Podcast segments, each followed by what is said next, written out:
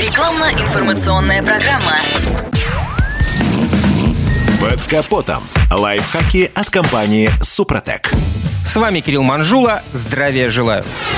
Даже не сильно технически подкованный автомобилист точно знает, что от свойств моторного масла зависит благополучие и ресурс его двигателя.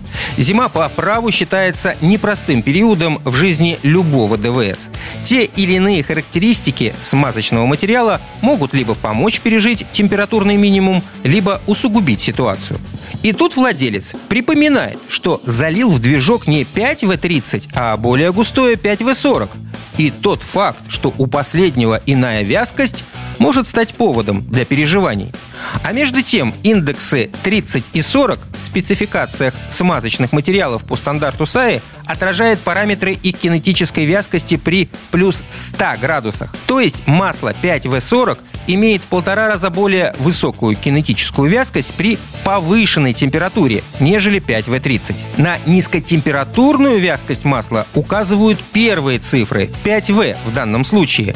Индекс 5 показывает, что масло сохраняет удовлетворительную степень текучести вплоть до минус 35. Еще менее подвержены загустеванию на морозе лубриканты с индексом 0В. Их предел не менее минус 40 градусов. Впрочем, связь между цифрой перед латинской «В» в индексе вязкости смазки и реальной температурой ее загустевания не столь прямолинейна. Указанные температурные допуски четко работают лишь в отношении минералки и полусинтетики.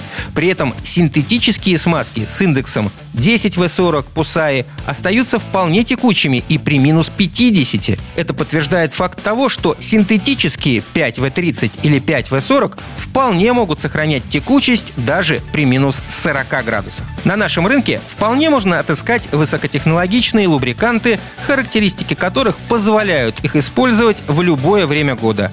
Например, Супротек Комфорт, благодаря добавлению в это масло ПАУ и эстеров, снижаются температурные потери текучести до минус 42 градусов.